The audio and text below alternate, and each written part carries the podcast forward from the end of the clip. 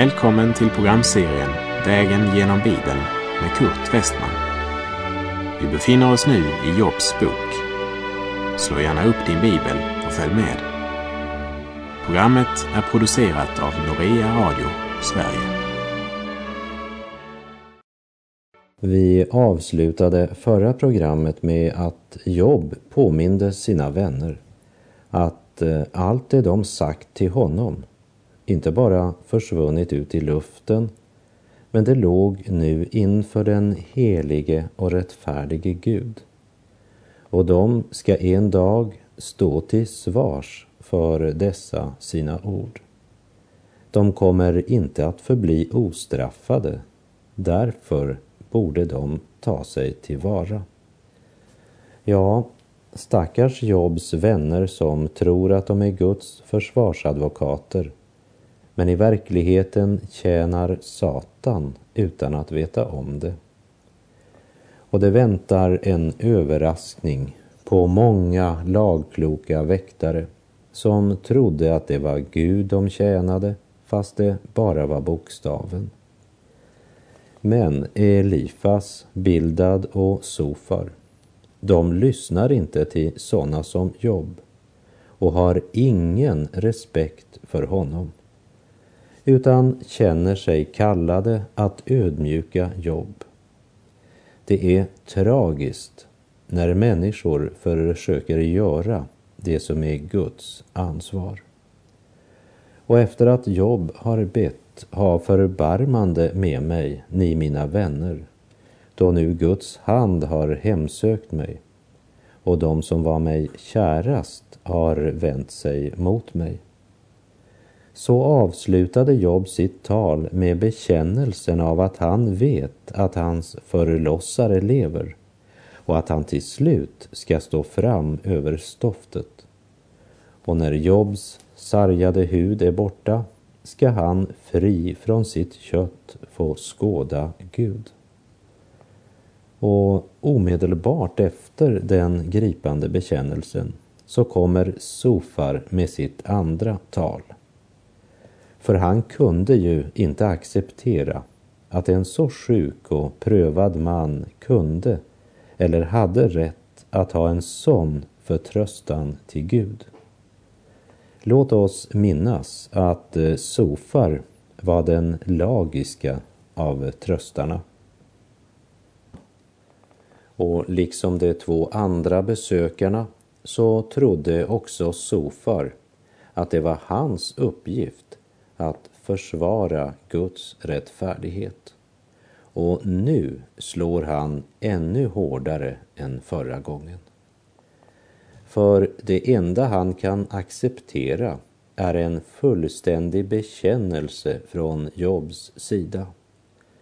Jobb borde böja sig för Gud och underförstått böja sig för sina vänner och bekänna en massa synder ohederliga affärer, moraliska felsteg och mycket, mycket mer. För då hade ju Gud blivit rättfärdigad och allt det som hänt Jobb hade fått en acceptabel och god förklaring. Men nu kom det ju ingen bekännelse. Och förresten, vad skulle Jobb bekänna? Eftersom vi har läst kapitel 1 och 2 i Jobs bok vet vi lika bra som Job att han inte kunde gå den väg hans vänner väntade sig om han skulle vara sanningen trogen. Sofar arbetar vidare med sin teori att eftersom den som syndat mot Gud blir straffad så måste Job ha syndat väldigt, väldigt mycket. Vi läser Jobs bok kapitel 20, verserna 1 till och med 5. Därefter tog Sofar från Nama till Orda och sade På sådant tal ger mig mina tankar mig ett svar, än mer då jag nu är så upprörd i mitt inre. Smådlig tillrättavisning måste jag höra och man svarar mig med munväder på förståndigt tal. Vet du då inte att så har varit från evig tid, från den stund då människor sattes på jorden, att det ogudaktigas jubel varar helt kort och den gudlöses glädje ett ögonblick. Sofar låter som en politiker under en valkamp. Han har förstått vad som är problemet och han säger sig ha lösningen. De flesta politiker vet ju ganska bra vad som borde göras så länge de är i opposition. Lägg märke till Sofars ord i vers 2. På sådant tal ger mina tankar mig ett svar. Det vill säga, det han nu säger till Jobb, det är Sofars egna tankar. I Jesaja kapitel 55, verserna 8 och 9 står det Se, mina tankar är inte era tankar och era vägar är inte mina vägar, säger Herren. Nej, så mycket som himlen är högre än jorden, så mycket är också mina vägar högre än era vägar och mina tankar högre än era tankar. Förnuftet är en god Guds gåva och inlärd kunskap är nyttig. Men utan Andens uppenbarelse så kan vi lätt bli en elefant i en porslinsbutik när vi ska ge råd till vår nästa. Gud har något mycket bättre för vår nästa än våra tankar. Vidare i vers 2 så säger Sofar att han är upprörd i sitt inre. Hos Jakob kapitel 1, vers 19 och 20 står det Detta vet ni, mina älskade bröder. En människa ska vara snar till att höra och sen till att tala och sen till vrede.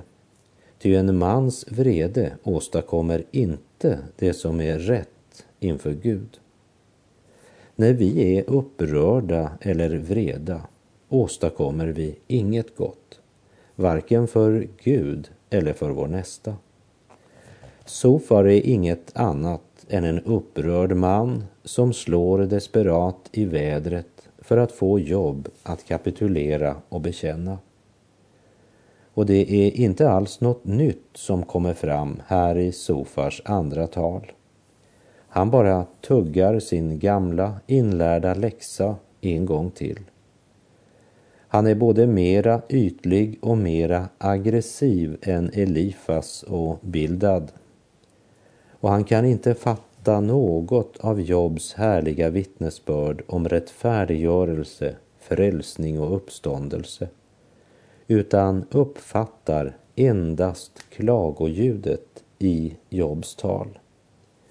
Sofar har ett häftigt humör och enormt förtroende för sina egna kunskaper om Gud. Och han saknar fullständigt medlidande med den olycksdrabbade och sjuke Jobb. Eller som någon uttryckte det, han är mera upptagen av att få rätt än av att ha rätt. Jesus uttryckte det så här. Om en blind leder en blind faller båda i gropen.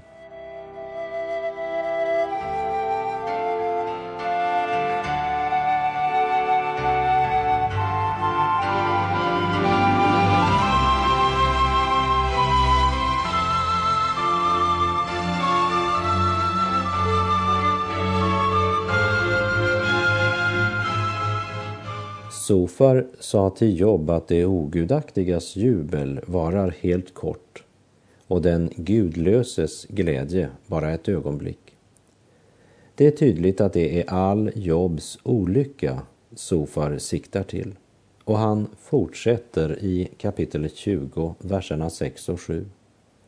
Om en hans förhävelse stiger upp till himmelen och hans huvud når in till molnen så förgås han dock för alltid och betraktas som avföring. Det som såg honom måste fråga, var är han? Ena ögonblicket så talar Sofar om att förhäva sig upp till himlen utan att frukta för det han själv gör när han faktiskt säger att den som förhäver sig förgås till sist och betraktas som avföring. Vilken tröst till en lidande människa. Vers 8 till och med 10. Lik en dröm flyger han bort och ingen finner honom mer. Han förjagas som en syn om natten. Det öga som såg honom ser honom inte åter och hans plats får ej skåda honom mer. Hans barn måste gottgöra hans skulder till de fattiga, hans händer återbära hans vinning. Det är hård kost för en far att få höra att det är på grund av dina synder som dina barn har fått lida.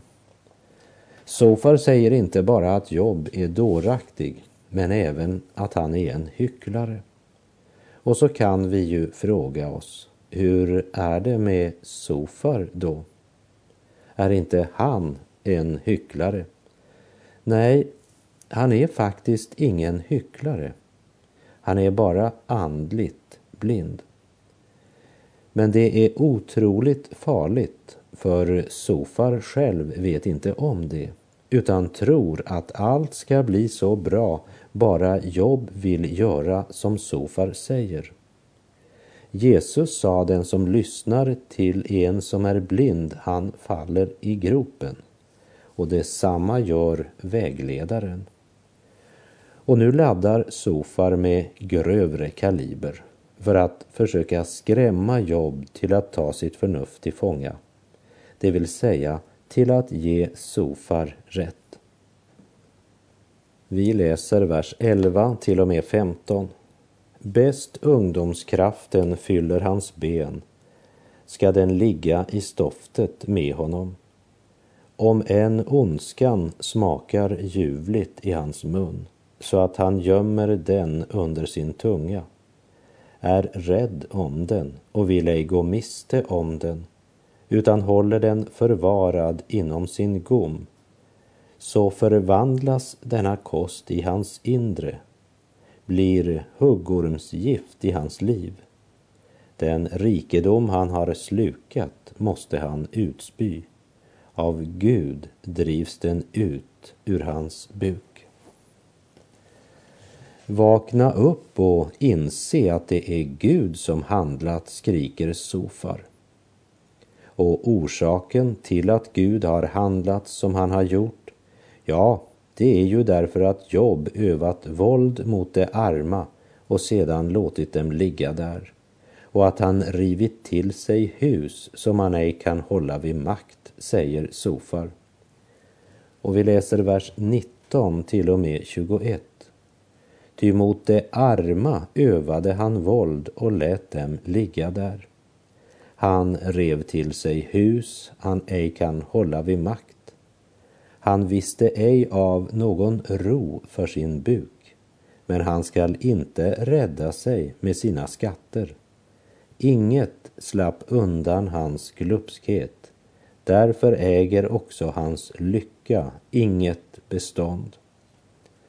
Kort sagt, när nu Jobb har förlorat allt så är det Guds verk säger Sofar. Låt oss läsa vidare verserna 27 till och med 29. Himmelen lägger hans missgärning i dagen och jorden reser sig upp mot honom. Vad som har samlats i hans hus far åter sin kos likt rinnande vatten på vredens dag. Sådan lott får en ogudaktig människa av Gud. Sådan arvedel har av Gud blivit bestämd åt henne. Job hade vittnat och sagt Jag vet att min förlossare lever och att han till slut ska stå fram över stoftet. Men ni tänker bara, hur ska vi inte ansätta honom? Som om skulden var att finna hos mig. Ett krassare svar än Sofars ord kunde Job knappast få på sitt vittnesbörd.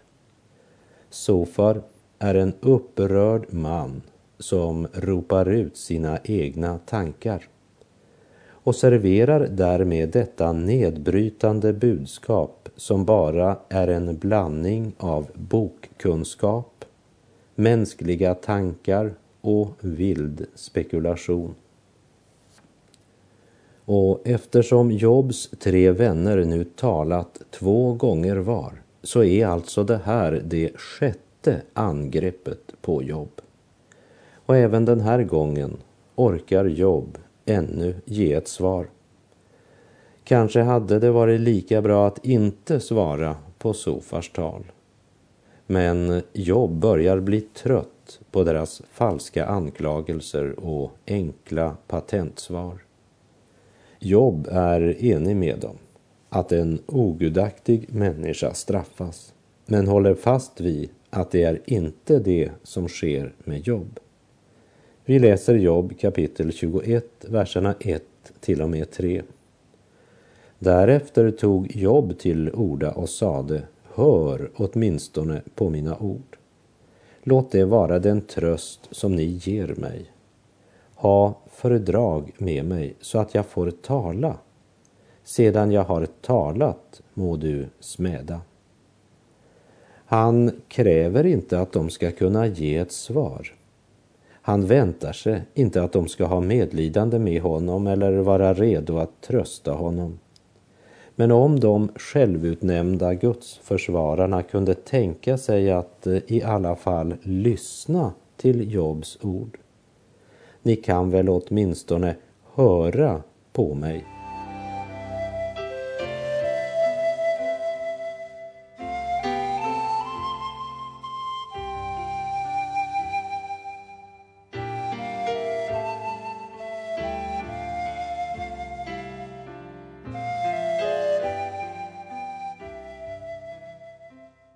Jobb önskar att hans tre besökare kunde vara villiga att visa så pass medömkan och ödmjukhet att de i alla fall lyssnade till honom. Jobb kapitel 21, verserna 4 till och med 9. Är då min klagan som när människor eljest klagar? Eller hur skulle jag kunna vara annat än otålig?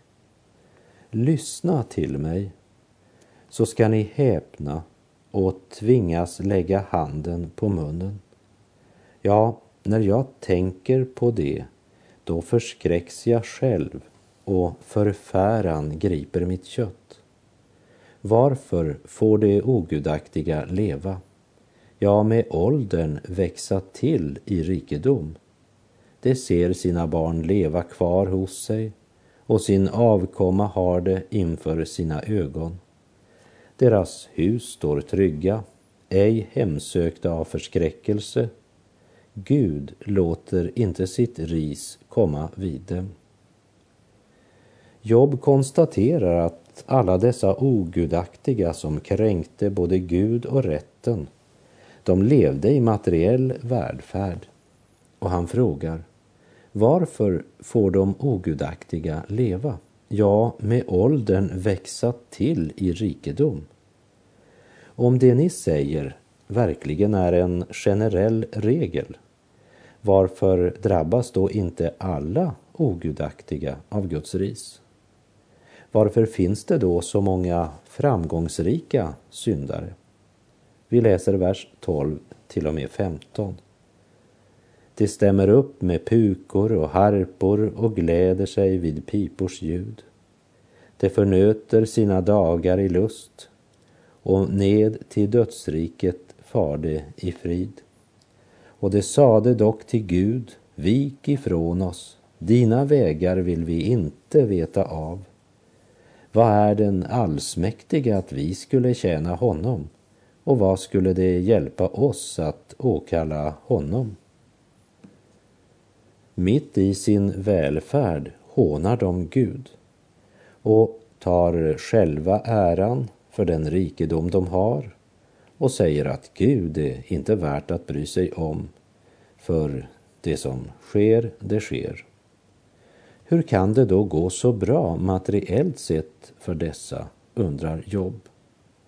Kan du eh, märka ironin i Jobs ord? Det är som han säger till sina vänner. Försöker ni lära Gud hur han ska göra? Verserna 22 till och med 26. Skall man då lära Gud förstånd, honom som dömer över det högsta? Ja, den ene får dö i sin välmaktstid, där han sitter i all sköns frid och ro. Hans stävor har fått stå fulla med mjölk och märgen i hans ben har bevarat sin kraft. Den andre måste dö med bedrövad själ och aldrig fick han njuta av någon lycka. Tillsammans ligger det så i stoftet och förruttnelsens maskar övertäcker dem. Medan Jobs vänner hävdar att det ogudaktiga alltid får sitt straff här i tiden så visar Job till det faktum att det är många ogudaktiga som upplever att det går dem väl när det gäller det som den här världen kan erbjuda. När det gäller jordisk välgång och lycka så ser det inte ut som om gränsen går mellan Guds barn och det ogudaktiga. Många ogudaktiga till och med dör utan att oroa sig.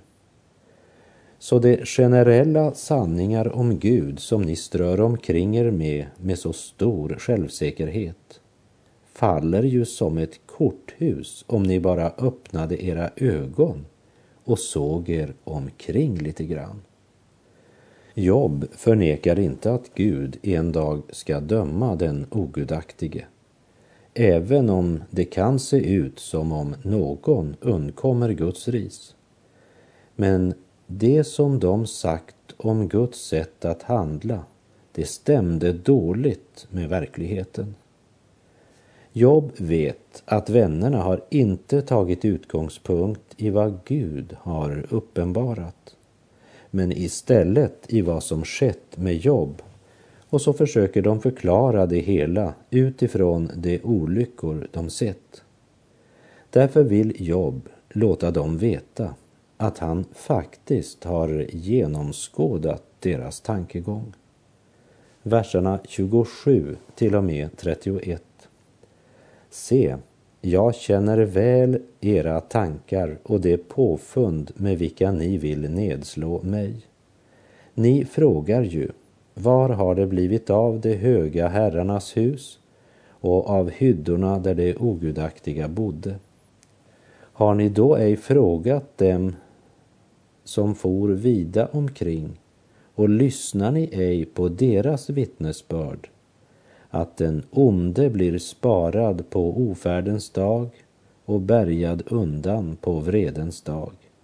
Vem vågar ens förehålla en sådan hans väg?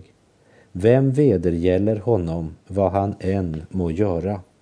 Nej, vem vågar tillrättavisa en rik och vällyckad man? Vem vågar ens förehålla en sådan hans väg? undrar Jobb. Vem vedergäller honom, vad han än må göra? Vers 32. Och när han blivit bortförd till graven så vakar man sedan där vid kullen. De har vänt Gud ryggen, ändå går det bra för dem. Och de är inte bara framgångsrika här i tiden, men också efter att de har dött visar man dem ära och ger dem en hedrande begravning och därefter lyser de frid över hans minne. Och i hans spår drar hela världen fram. Före honom har också otaliga gått, säger Job. Job tycker att det är på tiden att dessa tre män undersöker hur deras teorier fungerar i praktiken och inse att det är inte allt som skördas på den här sidan graven. hur kan ni då erbjuda mig så fåfänglig tröst? Era svar är inget annat än trolöshet.